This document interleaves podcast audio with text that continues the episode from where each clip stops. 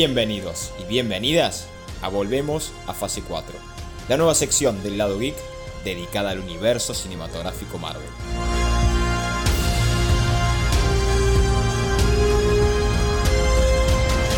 Y una vez más, después de tanta espera, le damos la bienvenida a un nuevo episodio del lado geek.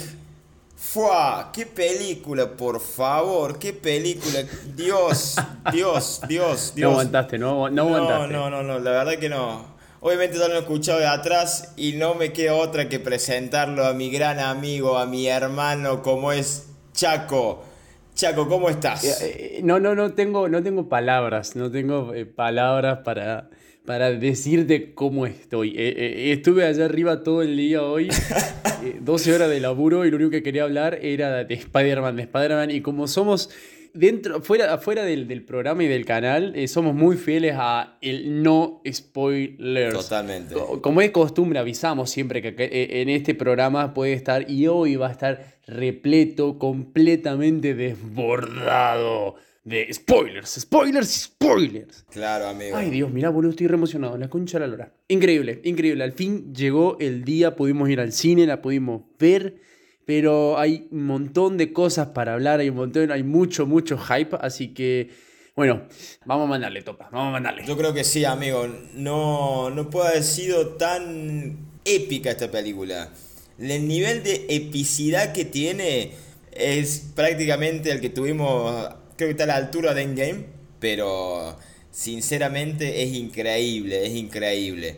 En mi top 3 de Marvel me atrevería a decir que está en el 2, puesto 2, porque Infinity War hasta el momento no, no hay película de Marvel que la mueva de ahí, porque está en ese top y, va a quedar muy arriba, pero No Way Home, el nivel de epicidad, el nivel de emoción, tiene un montón de cosas al cual vos decís, loco, pasé de estar llorando hasta hace 3 minutos y ahora me venís con esto y me mostrás el nivel de epicidad.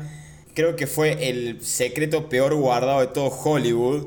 El hecho de que decían que aparecían los tres Spider-Man, que no aparecía, que era un deepfake, que no era un deepfake Tuve la suerte de ir con, Alan al cine. Alan ya ha estado acá en varios episodios. Alan, en el momento en el cual fue la, famosa escena en la cual aparece Andrew Garfield, digamos, eh, agarrado de, una baranda. Eh, Alan me empezó a pegar diciendo, esa es la escena que te decía que era deepfake o no. Y la verdad fue, fue increíble. No, bueno, así como, como vos adelante pegabas, yo le pegué a mi primo, perdón Juli si estás escuchando, eh, no puedo aguantarme la emoción, yo creo que me debe estar odiando todavía. En cada momento, cada cosa que, que, pasó durante la película, yo era un nene, básicamente tenía 10 años de vuelta. Me sentí viendo de vuelta a Iron Man saliendo de la cueva con el, el Mark I tirando fuego por todos lados. Sí. No, no, no, no, no. Eh, no, no había forma. No había forma de contener. Estaba en el cine y tenía grupos de gente por todos lados. Había un chabón con una máscara de Spider-Man. Había un grupo atrás mío con todas las remeras de los Vengadores. Y un desubicado de Batman, lo banco, no importa. Eh, pero... bueno, Nunca una película de Spider-Man, amigo. Bueno, era así. A la salida del cine, gente disfrazada de Spider-Man también. Eh, aquí en Buenos Aires se vivió muy fuerte, la verdad, el estreno de, Spider-Man. Increíble. Así que imagínate cómo vamos a arrancar este episodio. Así que nada, no, la verdad sin palabras. Completamente agradecido de, esta entrega. Cosas a charlar, cosas a discutir, muchas preguntas. Y el gran, ¿y ahora qué hacemos? Claro, amigo, y ahora decís vos cómo sigue todo. O sea, cómo sigue el universo, cómo sigue este Peter Parker hay, un montón de cosas a desmenuzar de esta película. Y hoy nos vamos a encargar de eso, nos vamos a encargar de desmenuzar gran parte de la película, totalmente emocionados, con hype, con ganas. Vamos a arrancar ya a partir de lo que fue Far From Home, lo que dejamos en el capítulo anterior, el hecho de que Misterio haya revelado la identidad de Peter Parker como Spider-Man.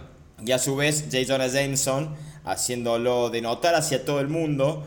Y también ya mostrando esa dualidad de Peter y buscando la manera en la cual no puede seguir llevando a cabo estas dos vidas y intentando también ingresar al MIT y al saber que sus amigos por el mismo problema que él tiene de saber el mundo que él es Spider-Man y ellos estando en su círculo íntimo, nos lleva a que ellos tampoco puedan entrar al MIT.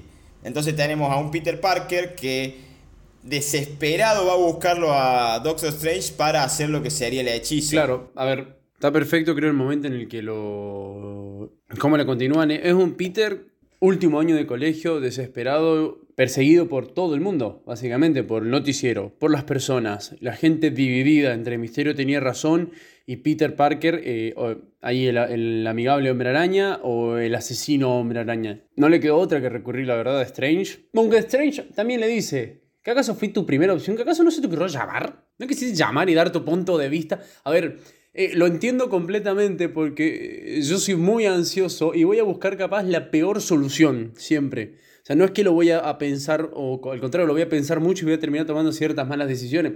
Él fue al seguro viendo este brujito coreado, me encantó. A ver, era Navidad y pusieron los adornos de Halloween que tenían que sacarlos. Y en eso ve el brujito y dice, ah, cierto que está Strange acá dando vuelta. Bueno, voy a ir a preguntarle a ver si qué mierda puedo hacer. Me gustó mucho acá lo, la, la posta de, Strange se fue, o sea, es verdad, él, él blipió, o sea, él se fue durante cinco años y diciendo, eh, me fui por cinco años, ahora Wong es el hechicero supremo. Me cagué tanto de risa, boludo. Fue genial, épico, la verdad, y... Nada, a ver, recurrió a muy buenos efectos especiales a la hora del, del hechizo y cómo Peter trata de... No, no, no, pero eh, sí, sí, sí, no, no, no, pero Mini J, pero no, no, pero la tía, pero Ned y la gente, y ¡puf! O sea, hizo un desastre siendo Peter Parker. Y lo que, bueno, claramente esto nos llevó al desmadre que, fue esta, estas apariciones. Hay que hacer una mención especial. Hay que hacer la mención especial. Gracias Kevin Feige. Gracias Marvel por esto. El hecho de que después de todo el desmadre que se arma en base a saber todo la identidad de Peter, Peter Parker, la tía May y Happy buscan a un asesor legal. Y cuando hablo de asesor legal, hablo del mejor abogado de Hell's Kitchen. Nada más ni nada menos que el Matt Murdo de Charlie Cox aparece en la película y creo que fue el primer gran aplauso que dio todo el cine en ese momento. Volver a ver a Charlie Cox como Matt Murdo. pantalla grande, boludo. Cuando le tiran el ladrillo y agarra a Matt Murdock sin mirar y por detrás el ladrillo de así, hermano, por el amor de Dios. ¿Cómo hiciste eso? ¿Cómo hiciste eso? Soy muy buen abogado.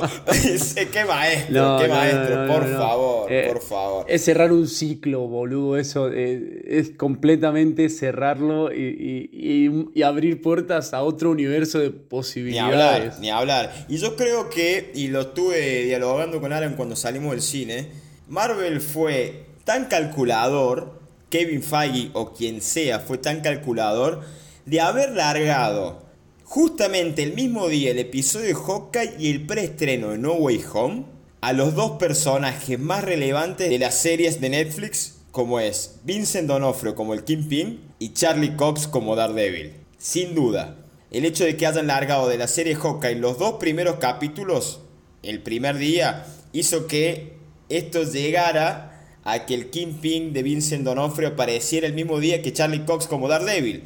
Es una locura, es una locura.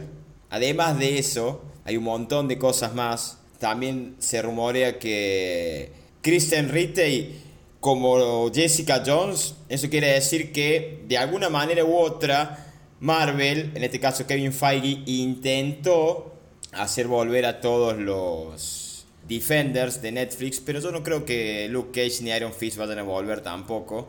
Pero creo que estos dos personajes, sí, tanto Daredevil como ya lo vimos, y Jessica Jones, tarde o temprano van a volver. Ahí estábamos nosotros súper arriba, la verdad, estábamos súper metidos en la película y después del, del hechizo y después de que descubre Peter que había un, ¿cómo se diría? Un miembro de la comisión del MIT dando vueltas por Nueva York y después de que Flash haya sido Flash un terrible reverendo hijo de puta. Sí, sí, ojo, sí, ojo, ojo, acá Guiñazo se tiñó el pelo de rubio como el Flash original. Es para tener en cuenta, después lo podemos llegar a tocar más adelante. Hoy hay muchas cosas a charlar.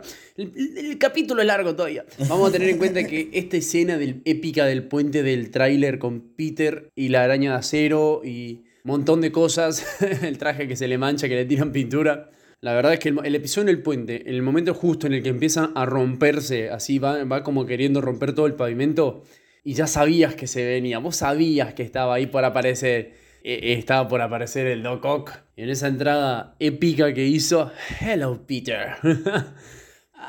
I know you. es genial.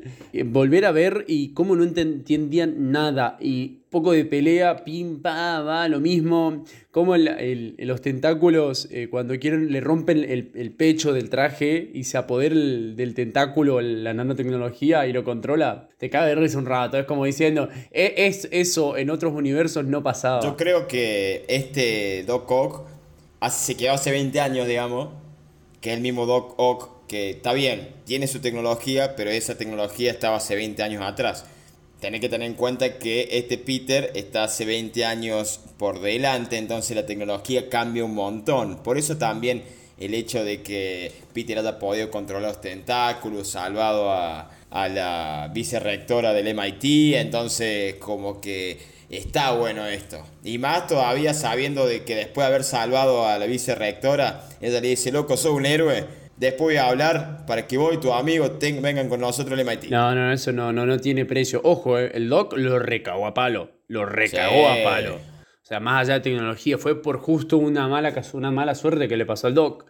Después cuando soluciona al doc, aparece, creo que... Eh, toda la gente se levantó y aplaudió cuando apareció porque esa risa, ese traje verde, ese deslizador apareciendo entre la nube y la granadita merecen un aplauso. Como era nuestro Green Goblin también del Spider-Man de Sam Raimi, era verlo, boludo, fue... Eh, no, no, no, no, no te explico, todavía, todavía me, me vuelvo a emocionar de lo desastroso que fue ese puente, cómo se hizo bosta todo, Dios, no, no, no, no. Increíble, cómo después de golpe, ¡puf! Desapareció. O sea, desaparece Peter y dice Doctor Strange, che, lo capturé a este, lo capturé a este y apareció este. Y vos no entendías nada. Eso, es lo que está bueno de, de la película, que vos al no entender nada, te sentís igual que Peter. Porque Peter tampoco entiende nada y cómo mierda apareció ahí en el calabozo de Doctor Strange, en el sótano de Doctor Strange. Tampoco se entiende ni se explica. Entonces te dan a pensar de que cómo Doctor Strange pudo capturar el lagarto fue tan simple como eso y encima le da este brazalete mágico en el cual él tiene que capturar a los villanos. Me parece majestuoso el ritmo que tiene la película, porque no frena en ningún momento. No, no, creo que no hay un solo espacio el cual de, decís, che, media densa esta parte, pero no, no hay chance, no, no, no, no, hay forma, no, no, no frena, la peli no frena. Que eso es fundamental, no frena en ningún momento. Y de ahí ya nos vamos a Peter con el traje todo manchado. Lo empieza a lavar, no se quita la pintura verde. Loco se ha vuelto el traje y tiene una pantalla acá llena de cables y todo. Un nuevo traje negro después del que vimos de, del mono nocturno en Far From Home. Nos vuelven a traer otro traje negro. Que en este caso es el traje que ya tenía, pero al revés. Me parece un recurso válido a la vez, pero intentamos, che, damos un traje nuevo en Spider-Man No Way Home. Dicho ese paso, y me voy a adelantar, encima en esta película hubo cinco trajes. Creo que la película que más trajes tuvo del de, Hombre Araña del UCM. Pero ya vamos a llegar a eso, no me quiero adelantar, porque ya vamos a llegar al tema de los trajes. Con este traje negro, Peter va a capturar a un villano que ya conocíamos nosotros, pero él no, como es Electro. Que acá le encontré una pequeña falla de Electro, que ya te voy a decir bien de acá un, a un tiempito, que es, Electro vuelve a ser azul, aparece de la nada todo azul, tal cual lo vimos en Amazing Spider-Man 2, y después retoma su cuerpo, original obviamente, con el pelo más cortito, más cancherito, y tenemos también la presentación de Sandman, que Sandman al parecer intenta ayudar a Peter para capturar a Electro. Entonces ahí ya van apareciendo los villanos de a poco. Ya tenemos a Sandman, ya tenemos al Lagarto, ya tenemos al Doctor Octopus y también tenemos a Electro. Eso hasta el momento. Y el duende apareció y dio la casualidad que el Doctor Octopus lo reconoce como Osborn, como Norman Osborn. Entonces, esa dualidad y eso es lo que se va dando en el sótano de Doctor Strange nos lleva a que Peter se le presente esta dualidad de decir, che, ¿qué hago? Si estos, estos van a morir cuando vuelvan a su realidad. Si intentamos retomar el hechizo, estas personas mueren. Que ese fue el gran incentivo de toda la película. Bien, vamos a tener en cuenta acá, como vos mismo dijiste, el gran incentivo de Peter de eh, querer ayudar. ¿Qué, es lo que pasó acá puntualmente? Fue un, momento en el cual eh, la tía May, personaje central claramente en esta película, dice a Peter que debería hacer algo, que es, no es justo dejarlos morir. Y como siempre le carcome la cabeza a Peter y acá viene mi gran pregunta de si toda la película o la trama fue culpa o no fue culpa de la tía May, si hubieran dejado las cosas como estaban, estaba bien o estaba mal. Eh, anda a saber, lo voy a dejar a la consideración y conciencia de cada uno. Resulta que el duende, después de los acontecimientos del puente, tiene esta batalla eh, interna otra vez con su doble personalidad y gana Norman, por así decirlo, y recurre a Fist. De alguna manera, como se diría conveniente para la trama, cae a Fist, donde estaba la tía May en la fundación esta, y lo llama a Peter y dice, che, lo tengo acá, vení. así, de la nada. Y se encuentran y se dan cuenta de que Norman real era una buena persona, un científico que hizo conexión con Peter se, que se entendieron y dijeron, bueno, vamos al sótano donde tengo encontrado a los otros. Y fue como, ¿qué? Me resulta muy gracioso que entre la charla de, Peter y la tía May lo ves a, Norman robando así la, las donas así. empieza a aparecer de a poco. Es el humor que tiene, va teniendo la película también, digamos, ¿no? Hay otra cosa a tocar que justamente es viniendo de lo que, de lo que vos decías. Es cuando se da después de esta charla de la tía May, aparece la gran primera batalla, que eso ya lo voy a retocar de acá un ratito. Bien, la tía May básicamente intenta, eh, no sé si convencer, sino como reorientar el camino de Peter, porque eh, ahí había tenido unos quilombos varios. entre retomo el hechizo y todos estos mueren o hago algo y los trato de ayudar porque son personas, estos se conocen, cada uno murió en su realidad, después se enteraron entre una charla interna que tuvieron en la cueva. Nada, hay cosas ahí a tratar, de, como diciendo, cómo tan fácil los cinco villanos más conocidos y eh, villanos, claramente, terminan todos juntos en un departamento. Claro. un departamento de, de Happy que la verdad no digo que tiene mucho tiempo en pantalla, suma alivio cómico y elementos oportunos para la trama en su casa. Eh, mucho guiño a Tony, la verdad, muchísimos guiños a Tony. Está Bobo. Dooms eh, es, un cabo de risa, no puedo creer que todavía está. Para los que no conoce, Dooms es, digamos, el primer robot que creó Tony Stark. Esa pinza que sabe hacer desastre por todos lados. Todavía lo tenía, todavía lo tenía, lo rescatan en, me acuerdo, en, la, Iron Man 3 lo rescata. Sí, sí, sí. Pero bueno, a ver, ¿cuál es la idea básica? Tratar de ayudar a los villanos a volverse personas nuevamente, eh, perder estos dones o estas, eh, eh, esta maldición que cuentan. Sí, sí, o sea, algo que puedo llegar a rescatar también de esta película es que esto ya no se transforma en, en una punzada. Peter ya tiene una punzada. Ya se empieza a develar un poco más lo que es el sentido arácnido de Peter que mientras mayor es el peligro, más fuerte se acentúa este sentido arácnido. Y es lo que demuestra también a, gran parte de la película. Lo que le va pasando a él, lo que le va pasando por su cabeza. Y acá es cuando hace el clic, cuando hace el quiebre. Cuando ve que si va a armar tremendo descajete. Aprendí. Exacto. Que se va a armar tremendo quilombo. Y este sentido arácnido se acentúa tanto que lo primero que hace y reacciona es disparar una telaraña a la mano de Norman Osborn. Sabiendo que ya habían curado al Doc, que se estaba curando Electro Faltaba Sandman y el lagarto, que el lagarto había quedado abajo en, el camión de Fist. Y dio la casualidad que empezaron a pasar ciertas cosas. J. Jonah Jameson cae al, al departamento de Happy. Y un montón de cosas más que empiezan a descolocar a Peter y a descolocar a los villanos. Se va armando este enfrentamiento. El primer enfrentamiento entre Peter y el Duende Verde. Antes de todo esto, Doctor Strange y Spider-Man habían tenido una batalla legendaria en la dimensión del espejo, que creo que es la primera vez que veo caer a Doctor Strange, después de haberlo visto quizás caer en Infinity War ante Thanos, pero Thanos con todas las gemas. Y acá un Peter que dice, la magia es importante, pero mucho mejor son las matemáticas. Entonces le gana y él sale del portal diciendo, che, gané. No sé cómo hice para ganar, pero gané, le gané a Doctor Strange. Y le roba los anillos. Le roba el anillo, se lo da a Ned. Y después va pasando todo lo que acabo de decir. ya estamos en el clímax de la película. Que se da la maldita suerte que después de la pelea entre Duende Verde y Spider-Man, la tía May, a causa de todo, muere. ¿A manos de qué? De la misma manera que murió Norman Osborn en la primera película, a manos del planeador del Duende Verde. No sé si fue capaz uno de los momentos más cantados de la película. Todo el edificio donde estaban se estaba derrumbando, el duende hizo desastres, el planeador, todos los villanos escaparon, eh, Electro se roba el pequeño reactor ARC, se van a la mierda. O sea, conste, señor gente, eh, adentro del departamento había como una la misma máquina que estaba en el avión de Spider-Man en Holanda, cuando diseña el traje, más o menos algo parecido tenía en el lavadero de Happy. O sea, elementos oportunos para la trama por todos lados en esta película, pero bueno, es una mezcla entre Iron Man y Spider-Man y los Vengadores. El planeador se lleva puesta a la tía May, ya todo el mundo sabía que iba a pasar. Peter recagaba piñas, la tía apenas caminaba y de golpe se desploma.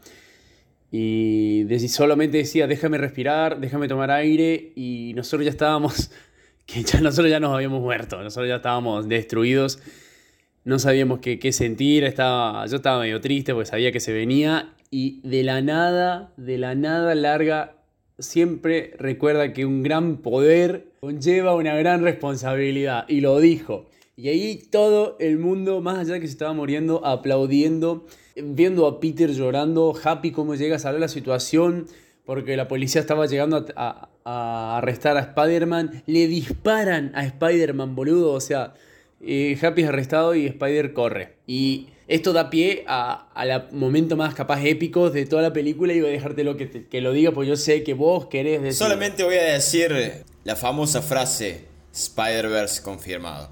Porque, a ver, volviendo a, a, lo anterior, yo creo que quien moría en la película no iba a ser la tía May, sino Happy. Creí que iba a ser él.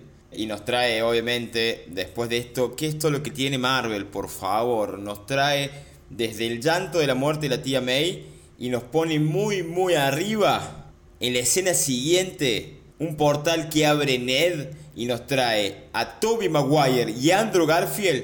Sinceramente no lo puedo entender, no lo puedo entender. Cuando vi, cuando lo vi a Andrew Garfield saludando de lejos así, dije... Es él. Es él, es él, no es, él, ese no es, Holland, ese es Garfield. No hay otro, no hay otro. Apareció, por Dios, Andrew Garfield, me saco el sombrero con Andrew Garfield, por Dios, en esta película. Creo que el actor nunca lo disfrutó tanto, nunca disfrutó ser tanto Peter Parker como en esta película. Creo que se zafó un montón siendo de Peter Parker, siendo de Spider-Man, ya arrancando diciendo, che, tenés que demostrar que soy Peter Parker. Bueno, fuck Sí, claro, la pared se queda colgado así. ¿Esto alcanza? No. Katia dice, pero. no quiero. Y, y tu sentido arácnido y le empiezan a tirar pan, MJ. Decís, qué locura. No funciona con el pan. No funciona con pan. no funciona con pan. Y la tía ahí diciendo, ¿puedes limpiar? Ah, ¿Qué dijo? Si puedes limpiar la telaraña del rincón. Ah, sí, voy. Ay, Dios. No, no, no, no, no. verlo, verlo solo ahí, ya era como diciendo, yo veo algo flaquito, alto y con los lentes anchos, grandotes, que te dije que era lo que a mí más me gustaba de esto, y era, ahí nos da golpe a mi primo, boludo, boludo, es él. O sea, tipo Ned diciendo, eh, búscame a Peter, Peter Parker, Peter Parker, apareció Peter Parker. y después se viene el segundo intento. Y creo que eso fue el momento más aplaudido por todo el cine mundial ver eh, primero el torso y, lo, y, el pantalón y después ver que pasa a través del portal. Y dice, Hi, I'm Peter. y ver que era Tommy Maguire viejo, boludo. O sea, el flaco tiene 40 años casi. Y Andrew tiene 35 más o menos. Hay una cierta complicidad en esta escena entre la tía o la abuela de Ned y Peter, que eso, eso no lo entiendo muy bien porque los villanos, por ejemplo, al cabo de, no sé, habrá sido dos días, ya aparecieron ahí, por lo tanto los Spider-Man también aparecieron ahí en, en este universo. Entonces, como que me da a pensar de que Peter ya se ha visto con la tía de Ned. Claro. Ned ya lo conoce a Peter, pero no saben quién es realmente Spider-Man. Entonces, después de ahí ya dice Mary Jane, sé dónde puede llegar a estar, lo buscan, lo e-, encuentran. lo mismo. Y acá... Tiene algún lugar a donde ir, o sea, ya se conocían entre ellos. O sea, tipo, todo, cada Peter Parker de cada universo es igual. O sea, tiene el mismo pensamiento. Entonces, ¿a dónde iría él si vos estás mal? Ah, yo voy al Times Square. Ah, yo voy al. a la clase de Tower. No, es genial, es genial.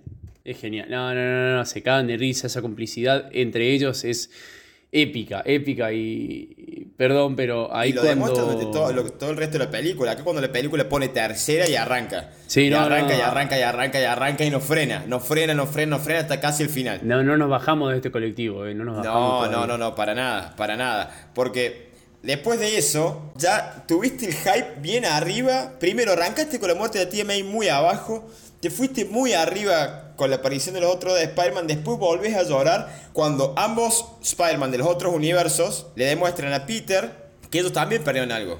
Que Tobey Maguire, el Spider-Man de Tobey Maguire, perdió a su tío Ben y el Spider-Man de Andrew Garfield perdió a su amor como es Gwen Stacy. Y ahora el tío Ben de las otras dos entregas anteriores pasó a ser la tía May de Peter. Y acá es el momento clave, el momento culmine que deja de estar el Peter Parker niño y aparece el Peter Parker semi-adulto que todos queríamos ver desde Spider-Man Homecoming.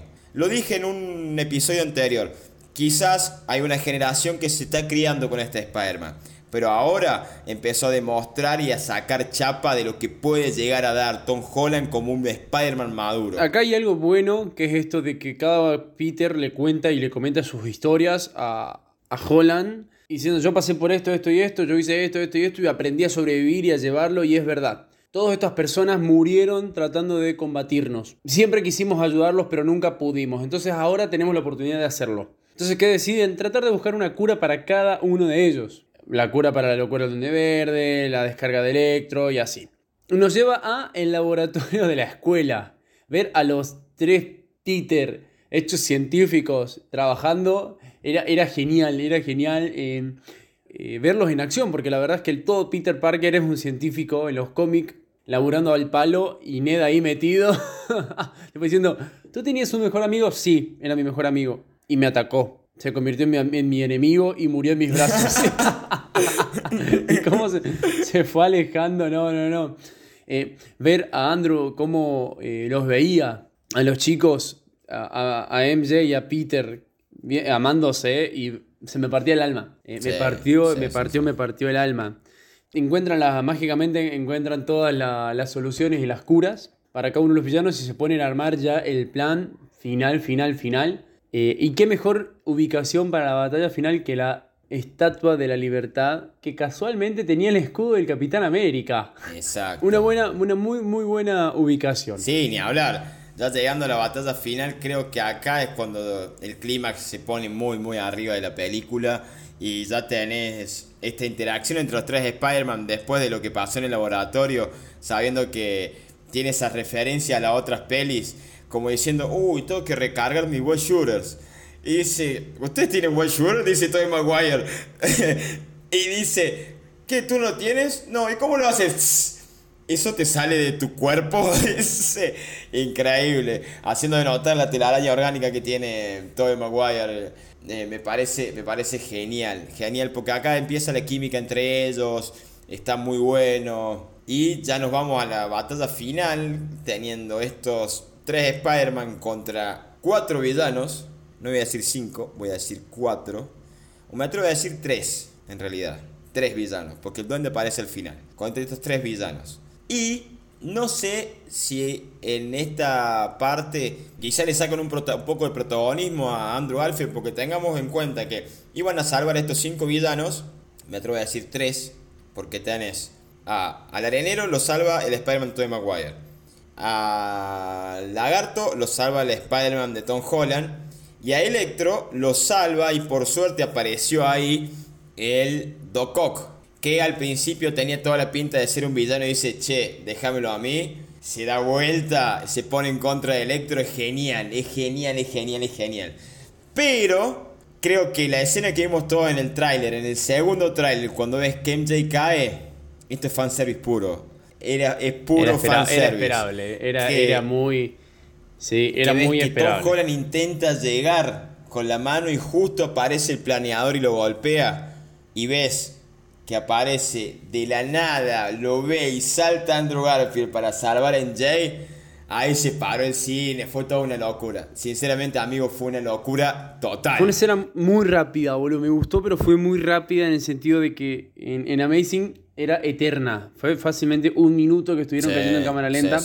y acá fue como, fum, fum, pa, fum, chao. Y verle la cara a Andrew de cómo la recordaba a Gwen, boludo, no, no, no, yo le decía a mi primo, le digo, boludo, voy a llorar, voy a llorar, le digo, no puedo verlo así porque para mí es el mejor Peter Parker que hay. Tiene, hay una frase igual que voy a rescatar, nada que ver acá, pero que, que me dejo para la duda, fue que en ese lapso entre que murió Gwen y él volvió, tiene una frase que dice, siempre controlé mi fuerza y dejé de controlarla. Dejé de medir los golpes. Dejé de medir mis golpes, boludo, me explotó la mente, o sea... Eh, a, qué nivel llegó Spider-Man para cagar a piña a, los, malos. No sé, me encanta esa, parte de humanidad, boludo, que también tenía, diciendo yo también puedo caer y, volver a levantarme. Pero sí, tenés razón. Le sacaron un poco de protagonismo a este Andrew, pero le dieron el momento de brillar justo acá. Creo que, era, hacía falta, era necesario. Sí, sí, sí. Y ni hablar. En esta interacción entre los tres de Spider-Man hay algo totalmente a rescatar, que es cuando Toby Maguire le dice a él en la mítica escena que se filtró de él agarrándose de, una baranda, diciéndole, no te creas que sos el peor de nosotros.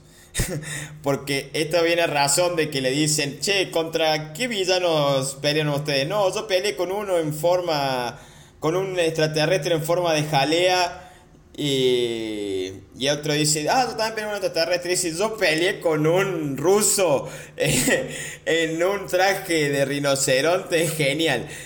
Y justamente viene él a decir, eh, Toby Maguire le dice en un momento, él dice, loco, se lo dice en inglés obvio, le dice, loco, vos no sos el peor de nosotros. You are amazing. You are amazing. You are amazing. Y eso es un dedicado a todos los haters que estaban en contra de este Spider-Man de Andrew Garfield. A todos los haters. Se lo dice Tobey Maguire que para mí sigue siendo mi Spider-Man. Por más apagado que haya estado en la película. Ya estaba viejo. A ver, es, un Tobey Maguire mucho más viejo, ya más sabio. Hasta te das cuenta que le duele la espalda, boludo. es, Esa parte es genial. ¿Quieres que te... Eh, cracking de o sea, cracking de, back, genial. como primero, me gusta mucho cómo la, la pelea inicial no eh, coordinan, no pueden, cada uno es individual y te dicen, yo no trabajo en equipo, eh, yo fui un vengador, wow, te felicito, ¿qué es un vengador? yo trabajé con los vengadores, ¿qué es una banda?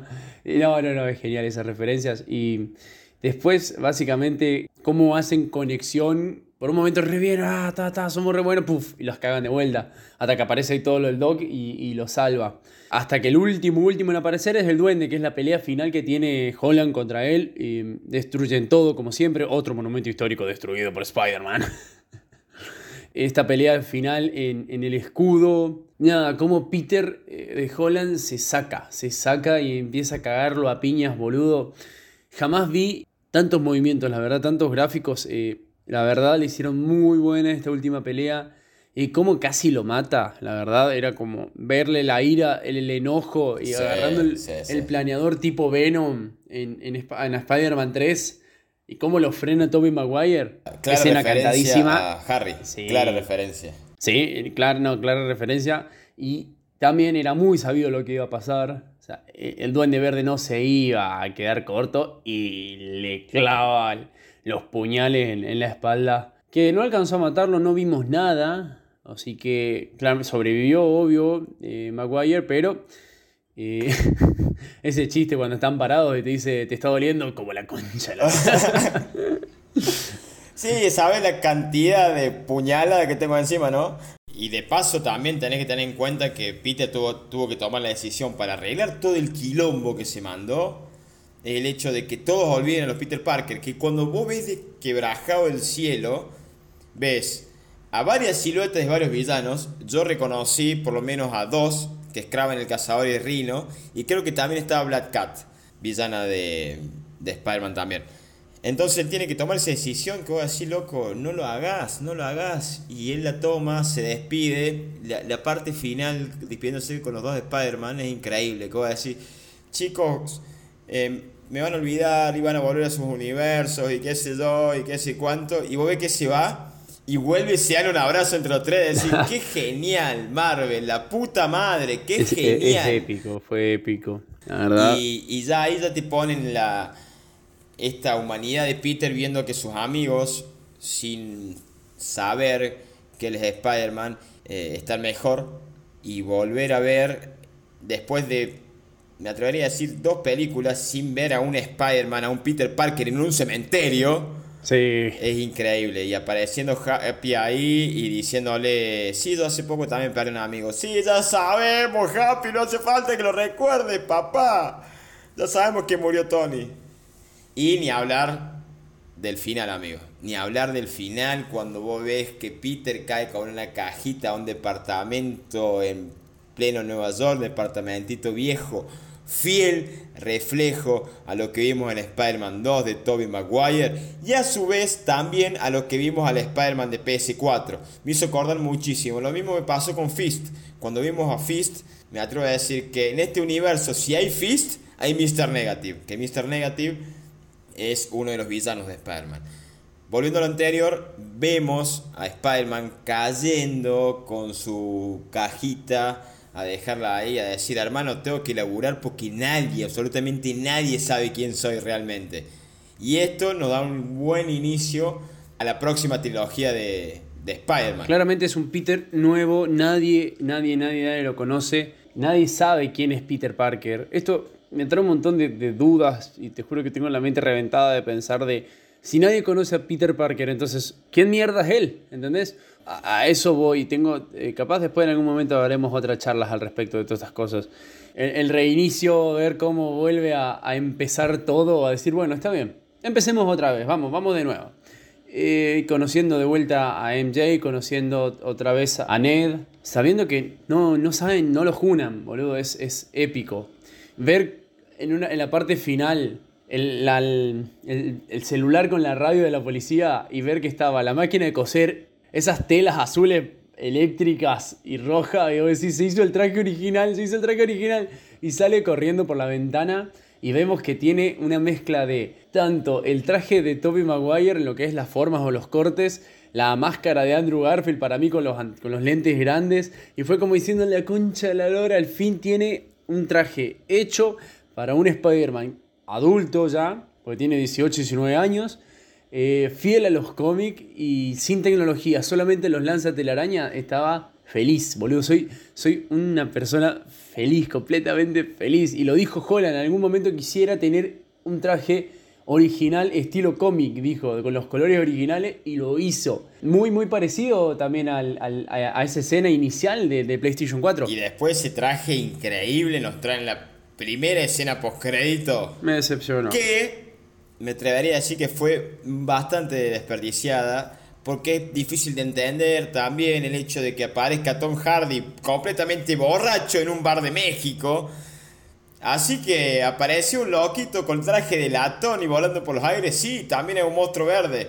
Y de la nada desaparece. Entonces, a ver, hay muchas cosas a criticar de esta escena post crédito porque me parece un gran desperdicio que Tom Hardy lo hayan puesto en el UCM solamente para sacarlo y dejar un rastro, un pequeñísimo, pequeñísimo rastro de, de simbionte. Lo que es el simbionte, exactamente. Obviamente, esto nos da a pensar de que en un futuro, en la próxima trilogía de Spider-Man, vamos a tener el traje negro de los cómics. Esperemos que sea así. Venom o el agente Venom. Acordate que Flash se tiñó el pelo de rubio. Pero este Flash, eh, no. Sí, es un pelotudo, pero bueno. No, no, no sé, mira, no sé. Es lo que hay Entonces que puede haber otro Flash en la universidad. No, hay que tener en cuenta eso también. Y después, la segunda escena post Terrible. Ay, querido, querido, querido. No lo, no lo creía, no lo creía. Se rumoreaba, pero no pensaba que iba a ser real. Tenemos un teaser trailer de Doctor Strange in the Multiverse of Madness es una locura, una locura, una locura. Eh, la verdad es que yo estaba en el cine, ya estaba con el celular hablando y me dice, quédate el segundo, quédate el segundo, quédate el segundo. Y ver cómo se conectaba con What If, boludo, todo era genial. Las voces de no debes hacer ese hechizo, esto está mal, pum, pam, Wanda, I need you, fa, volver a ver a, Scarlet Witch, volver a ver a Mordo, a, a a ver a, Strange Supremo. No, no, no, no, yo cuando lo vi dije, no, yo estaba con Alan, no sé, estaba en Júpiter más o menos después de lo que estaba viendo. Y claramente esto va a ser una de las películas más esperadas después de Spider-Man, que va a redefinir de vuelta el multiverso o lo va a hacer bosta. Una de las dos, la verdad, terminé muy arriba después de esto con el cine. Necesito ya ver eh, Doctor Strange 2 con todo, con todo. Y nada, el lado I creo que va a estar ahí presente. Nada, para seguir hypeándola. Y bueno, este fue un episodio más del lado geek Después de toda la retrospectiva que hicimos de los Spider-Man, de Tobey Maguire, de Andrew Garfield de Tom Holland, le hacemos también a No Way Home. Y antes que nada, no sería nada sin mi coequiper, mi amigo, mi hermano Chaco. ¿En dónde te podemos ir? Bueno, ah, antes que nada, gracias a, la, gente por seguir escuchándonos, gracias por bancarnos en, este, en estos especiales que estuvimos haciendo de retrospectiva. Y agradecerte a vos por seguir estando acá, por dejarme formar parte del lado IC. Y muy contento, muy agradecido de haber estado ya casi completando el segundo año también de esto. Nada, bueno, gente, a mí me pueden encontrar en Nacho Macías 95 eh, en, Instagram, Nacho Macías 95, entré hoy a Twitter, después no sé cuánto, así que es oficial, y Nacho Macías en Facebook. Y como siempre, un gran poder. No, no, perdón, perdón, perdón. que la fuerza los acompañe. Y a mí me pueden encontrar como arroba Marianito con dos tanto en Instagram como en Twitter. Y en las redes nos pueden encontrar como arroba el lado en Instagram, el lado geek todo mayúsculas en Facebook y en Twitter como arroba el lado podcast. Quiero dar las gracias a todos por escucharnos y hasta pronto.